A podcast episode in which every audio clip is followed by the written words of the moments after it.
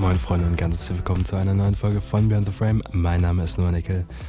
Ähm, falls ihr euch fragt, warum sich meine Stimme ein bisschen komisch anhört, ich bin mit nassen Haaren gestern eingepennt und hatte beide Fenster offen und habe ich jetzt halt ein bisschen Halsschmerzen und ein bisschen heisere Stimme, aber ich habe heute geplant, dass ich Podcast aufnehme und deswegen nehme ich auf. Also wer ist mein Körper, dass er meint, mir das verbieten zu können? so, es ist noch was passiert, nämlich ich habe den Publisher gewechselt. Ähm, ich bin jetzt bei einer Unterfirma von Spotify, weil meine letzte Folge irgendwie eingeschränkt wurde und als FSK 18 oder wie auch immer gelingt würde und die Familienfreundlichkeit angeblich nicht gewährleistet war wegen einem Wort du steckst da Arbeit und Zeit rein und dann ist es nicht mal, sind es nicht mal die Plattformen, die sagen so, ey, das geht gar nicht, sondern dein Publisher und der spielt das dann gar nicht erst an die Plattform aus. Also einfach dumm. Und deswegen Shoutout an Enker. Danke, dass ihr mich genommen habt. Danke, ähm, dass ich jetzt die Möglichkeit habe, sogar Videopodcasts zu machen auf Spotify. Und ja, deswegen, ich hatte im Juni diese Folge schon mal aufgenommen, bei 38 Grad, als es so warm war, dass ich wirklich nur noch im Keller, in der Kellerbar mit einem kühlen Getränk aufnehmen konnte. Aber dazwischen ist so viel passiert, wie gesagt, der Publisher-Wechsel, dann Urlaub und so weiter und so fort, was noch dazugekommen ist, wo ich dachte, das muss unbedingt noch mit rein und das nachher zu ergänzen, ist immer komisch. Deswegen nehme ich die Folge gerne nochmal auf. Nur, dass ich heute halt wegen meinem Hals mit dem Tee da sitze und nicht mit dem Kühlgetränk. Aber holt euch gerne was zu trinken und wir starten in die Folge. Heute soll es explizit um das Leben in den 20ern gehen. Also nicht in den 20er Jahren, sondern um ähm, Leute, die 20 sind, die älter als 20 sind oder die vielleicht bald 20 werden und ihr wisst, was ich meine, ne? Und dieser klassische Icebreaker, genauso wie andere Leute über das Wetter reden, reden Leute, die 20 sind oder um den Dreh 20 sind, übel gerne über ihren Beruf. Das ist immer das Erste, was gefragt wird. Ey, was arbeitest du? Ähm, was studierst du? Also ich kann verstehen, dass es ein interessantes Thema ist, ein interessantes Einstiegsthema. Und genauso ist auch eine Konversation gestartet, auf die ich jetzt gerne eingehen würde. Ich habe im Mai jemanden getroffen, der halt erzählt hat, was er so macht. Und dann aber auch ziemlich schnell gesagt hat, ey, ich, ich mache das hier, aber ich bin mir gar nicht sicher, ob das richtig ist oder ob ich vielleicht nur meine Zeit hier verschwende. Man hat generell ja schnell dieses Imposter-Syndrom, kenne ich von allen Menschen, die irgendwie studieren. Am Anfang ist erstmal so, du denkst, ey, ich bin der Einzige, der das verkackt hier, ne? Also alle anderen sind ja wirklich qualifizierter als ich. Ich bin hier irgendwie falsch. Hatte ich selber am College auch. Ich habe mir als erstes gedacht, ach du Scheiße. Das sind Menschen, die haben ein Album produziert. Und, und dann mit der ich, ich habe irgendwie noch nichts gemacht. Also ich habe nicht nichts gemacht. Ich habe also ich mich schon vorher damit auseinandergesetzt und ich habe auch ein gewisses Grundverständnis für die Thematik gehabt und so. Klar hat jeder überall seine Stärken. In manchen Sachen sind die besser als ich. In manchen Sachen bin ich auch besser als die.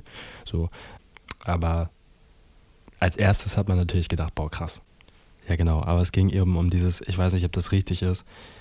Und da dachte ich eben, das ist die perfekte Podcast-Idee. Weil jeder, mit dem ich über Studium oder Beruf oder Ausbildung gesprochen habe, hat irgendwie in einer gewissen Weise auch daran gezweifelt. Nicht unbedingt, ob das jetzt in dem Zeitpunkt das Richtige ist, sondern ob es langfristig vielleicht das Richtige ist. Und in dem Zusammenhang macht es vielleicht Sinn, über den Spotlight-Effekt zu reden. Da geht es einfach darum, dass wir in den meisten Fällen, wenn wir uns nicht gerade irgendwelche psychedelischen Drogen einwerfen, aus uns rausgucken und das die einzige Perspektive ist. Und von daher denken wir, andere sehen uns genauso, wie wir uns selber sehen. Und für andere ist es genauso wichtig wie für uns, wie wir wirken oder wie auch immer. Jeder, der perfektionistisch veranlagt ist, weiß, diese 10%, diese berühmten, weiß eigentlich, dass es Bullshit ist. Also man selber braucht das manchmal so für sich selbst. Aber die Leute, die sich sowieso für dich interessieren, die mögen dich eh schon. Die scheißen auf die 10%. Und die Leute, die es nicht feiern, denen sind diese 10% auch herzlich egal. Also diese 10% machst du eigentlich immer nur für dich selbst. Und genauso ist es eben sonst auch. Und ich denke das selber voll oft, wenn ich irgendwas vergesse, was eigentlich wirklich wichtig ist, oder wenn ich tollpatschig bin oder so. Aber mir hat noch nie jemand gesagt, ey Noah, das ist aber richtig scheiße, wie du dich gerade verhältst. Oder so. Noch nie war irgendwer richtig ernsthaft sauer, nur weil ich tollpatschig war, nur weil ich irgendwas vergessen habe. Ähm, oder so, für, für was ich mich selber gerne geohrfeigt hätte, weil es wirklich so dumm war und so sinnlos. Von daher ist es gar nicht so wichtig, immer die perfekte Entscheidung zu treffen. Das ist auch so ein Ding.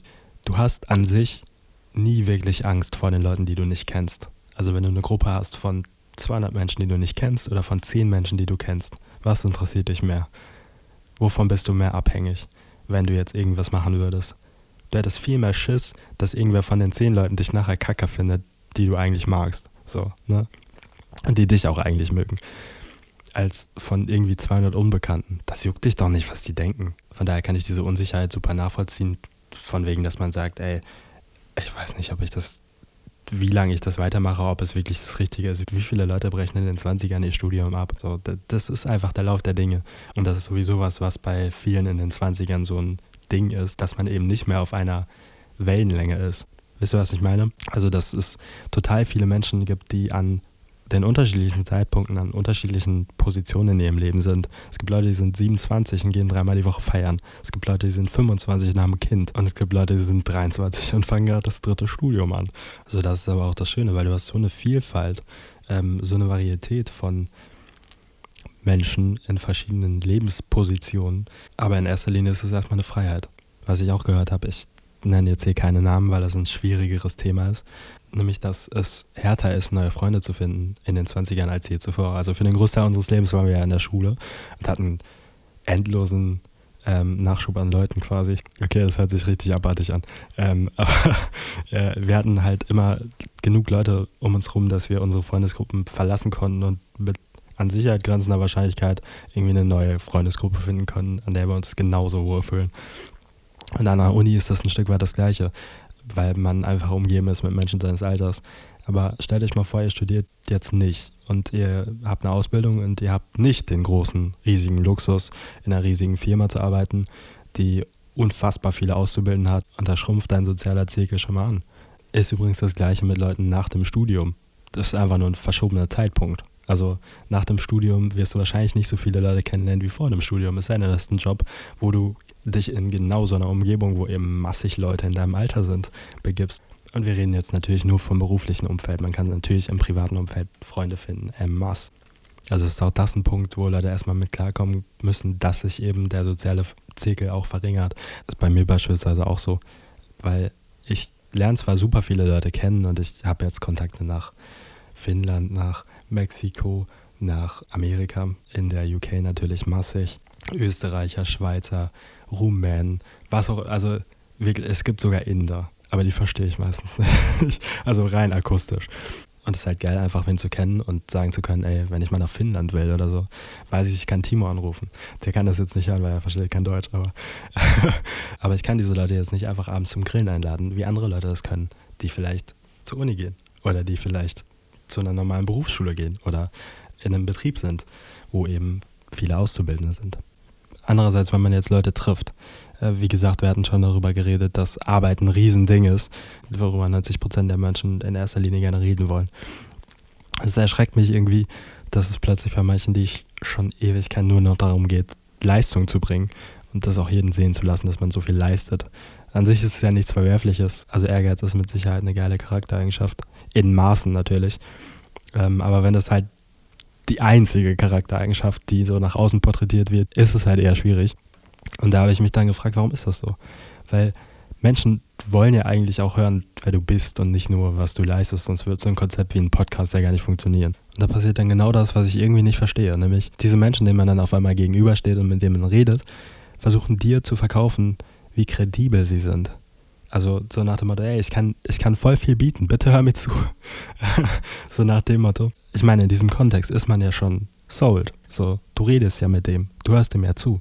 Ich habe in den letzten Monaten irgendwie, glaube ich, drei Bücher zu psychologischer Kommunikation gelesen oder als Hörbuch gehört. Und das war super interessant. Es ging nämlich wie eigentlich immer in Psychologie um die Kindheit und um das Unterbewusstsein.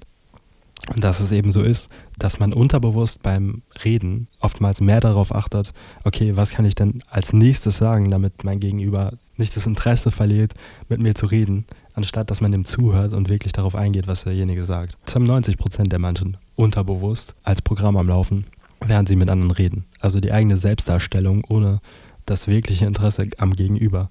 Wenn ein Verkäufer irgendwas erzählen würde und sagen würde, hier kaufen Sie das, super Sonderangebot, ist so, ist so geil und nicht fragt, ey, was möchten Sie eigentlich, dann verkauft er nichts. Erste Lektion Business and Sales, wenn man irgendwas mit BWL macht. Und deswegen fällt mir persönlich jetzt erst krass auf, welche Menschen eigentlich super begabt darin sind, einfach zuzuhören. und das zu verstehen, was du sagst und nicht nur immer im Hinterkopf zu haben, ey, was kann ich als nächstes sagen oder so. Das sind oftmals Leute, die auch Komplimente geben können. Ich bin in sowas absolut schlimm. ich, ich glaube immer, dass das komisch kommt und dass, äh, dass ich es besser lassen sollte oder sowas, was ja eigentlich Bullshit ist. Ich ärgere mich so oft, dass ich in irgendwelchen Leuten Potenzial sehe, für was auch immer, und die das nicht ausschöpfen. Aber ich sag's denen auch nicht. Also von daher, wenn die es nicht wissen, dann, ne, wie sollen sie? Dieses ernsthafte Interesse, was ja offenbar da ist, sonst wird man ja nicht miteinander reden, ähm, in den Vordergrund zu stellen und so, ist auf jeden Fall was, was ich mir angewöhnen will, weil ich merke, dass es mich extrem stört, wenn da immer so, ein, so eine Barriere zwischen ist, von wegen, ich muss dir erst beweisen, dass ich überhaupt mit dir reden darf. Das ist einfach nervig. Am liebsten würde ich sagen, ey, lass deine Visa skippen, lass deine Vita skippen und erzähl mir, was dich bewegt und wo du hin willst. Und für alle Leute, die sich da drin nicht klar sind. Es muss nicht mal sein, dass du dir nicht klar bist in dem, was du beruflich sein willst. Da darfst du dir gerne schon klar sein oder nicht klar sein oder wie auch immer. Das gilt auch generell für alles, ähm, um ein bisschen Klarheit zu bekommen, um ein bisschen zu wissen, was du willst und, und wie du sein willst im Endeffekt. Ich finde es auch immer dumm, diese Fragen, wo sehen Sie sich in zehn Jahren? Hätte man mich als Kind gefragt, wie ich mir meine Jugend vorstelle, hätte ich sowas gesagt wie an einem naturbelassenen See mit Freunden den ganzen Tag chillen. So, das ist das, was ich damals aus irgendwelchen skandinavischen Filmen mitbekommen habe. Und das hatte nichts damit zu tun, wie meine wirkliche Jugend aussah. Und das ist in meinem Umkreis noch nicht mal auf diese Idee von wegen, man chillt an einem See äh, realistisch, weil hier gibt es einfach nur Baggerseen und es ist nichts naturbelassen. Da steht eine Tante mit Nestle Shellac Happy am Strand und verkauft ihr Eis. Und irgendwelche Leute kommen aus Dortmund angefahren, um sich da ihre Hautkrankheiten in dem Tümpel abzuholen, weil da irgendwann drin verreckt ist. Also so viel zu diesen Zukunftsvorstellungen. Und das finde ich immer so ein bisschen beängstigend, wenn man so nach seinem Endziel gefragt wird. Wie willst du denn mit 35, wie soll ein Leben mit 35 aussehen? Kannst du maximal sagen, ja, das und das und das und das fand ich schön. Aber das wirkliche Leben entscheidet dann ja. Ich finde es viel realistischer, wenn du sagst, wo siehst du dich in zwei Jahren, als wo siehst du dich in zehn Jahren. Also wenn ihr jetzt irgendwie lost seid und keine richtig klare Vision von euch selbst habt oder von eurem Job habt oder von, euer, oder von eurem Leben in der Zukunft habt. Viele Leute finden Zukunft immer scheiße und haben Angst vor der Zukunft oder haben Angst, überhaupt über die Zukunft nachzudenken, weil es so viel Scheiße gibt, die offensichtlich auf uns zukommen wird und die wir jetzt schon voraussehen können. Ähm, macht nicht besonders viel Bock auf die Zukunft. Ist auch so ein Ding unserer Generation einfach. Also, ne, in, inwieweit lohnen sich gewisse Sachen noch, wenn sowieso alles so wird wie prophezeit. So, und um jetzt eben aus so einem Zustand, wo du sagst, ey, ich bin vollkommen lost, ich habe keine Ahnung, zu so einer Klarheit zu kommen, kann man genau das machen. Zuerst guckst du dir deine Talente an. Das heißt, was kannst du gut? Dann deine Passion. Also was könntest du jeden Tag machen? Sagen wir drei Jahre. Was könntest du drei Jahre lang jeden Tag machen? Ähm, wofür könntest du dich motivieren? Was ist, also was ist das, wo, wo du sagen würdest, ey, geil. Habe ich jeden Tag Bock drauf. Und das dritte ist, wie willst du wahrgenommen werden? Also was würdest du gerne sein für jemand anderen? Dann Punkt zwei, daraus macht man jetzt diese Vision von wegen, wer will ich sein, was will ich tun und was will ich haben in meinem Leben. Und dann kommt man zu Punkt drei. Das heißt, von all deinen Sachen, die du bei Punkt zwei der Vision aufgeschrieben hast, ähm, was davon möchtest du am meisten? Und das wird dann dein Ziel, was du unbedingt erreichen willst. Dann musst du dir noch aufschreiben, warum. Also betrifft das nur dich, betrifft das andere Menschen, wer ist darin involviert. Und so findest du super viel Klarheit in sehr vielen unterschiedlichen Bereichen vom Leben, wenn du irgendwas in die Zukunft projizieren wollen würdest. Also es ist wahrscheinlich hilfreicher, das so zu sehen, wie sich im Wald zu verlaufen wenn du da irgendwie lost bist, bleibst du ja nicht stehen und sagst, oh scheiße, äh, ich, ich weiß irgendwie nicht weiter. Also angenommen, du stehst auf einer Lichtung, das Endgoal ist, du kommst aus dem Wald. Weißt du, wie du da hinkommst? Nö. Aber du weißt auf jeden Fall, da, okay, da ist eine Lücke ähm, zwischen zwei Bäumen, da kann ich durchgehen, dann bin ich schon wieder einen Schritt näher am Ziel. So. Und du musst auch ausprobieren und dich mal verirren und sagen, ey, kein Plan, also irgendwie war es jetzt nicht so, nicht so geil. Ähm, aber andererseits kannst du auch irgendwo hinlaufen, wo du denkst, ey, es wird absolut scheiße. Und dann ist aber richtig geil. Hatte ich jetzt beispielsweise am College auch. Also ich hatte die Wahl, mich zu entscheiden zwischen DJing, was für mich halt weniger die Herausforderung gewesen wäre, und Music Composition. Das ist halt Musiktheorie pur. Und das ist genau wie an der Schule früher im Musikunterricht. Niemand hat Bock auf Musiktheorie. Oder wie bei Kunst, niemand hat Bock auf Kunstgeschichte.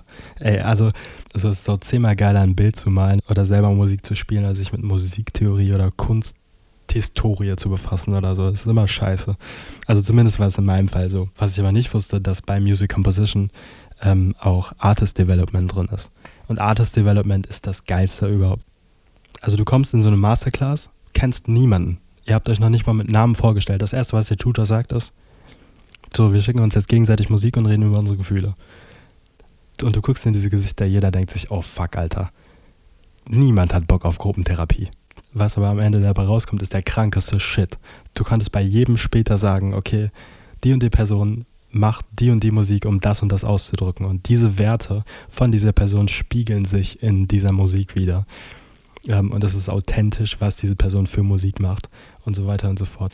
Aber auf jeden Fall hat mich das dazu bewegt, so ein neues Side-Project zu starten, was ich seit 2020 wollte und mich nie getraut habe. Und ähm, das kommt bald. Und ich bin super gespannt darauf, auch auf die Reaktion, weil man kann eigentlich nur was falsch machen. Also man kann fast nichts richtig machen. Ähm, aber ich bin, ich bin sehr, sehr gespannt. Ich freue mich tierisch drauf und das ist ähm, was, was ich unbedingt mal machen wollte. Und ja, von daher ist dieses ein Schritt nach dem nächsten auch mal irgendwo drauf treten, auf einen Ast, der vielleicht nicht ganz so stabil aussieht und dann gucken, okay, geht doch weiter. Hält doch. ähm, oder ist eben gar nichts. Ich hoffe, ihr habt das sehr enjoyed und ich würde mich sehr freuen, wenn ihr mir eure Gedanken zu dieser Folge mitteilt, weil ich ja weiß, dass der Großteil der Zielgruppe vielleicht schon 20 ist, älter als 20 ist oder ähm, eben bald 20 wird und vielleicht mit dieser Folge was anfangen kann oder sich in ein paar Monaten, Jahren daran erinnert, dass es diese Folge gab. Ich hoffe, meine Stimme hat euch nicht zu sehr gestört. Von daher vielen, vielen Dank fürs Zuhören. Wir hören uns ganz bald wieder. Bis dann. Ciao.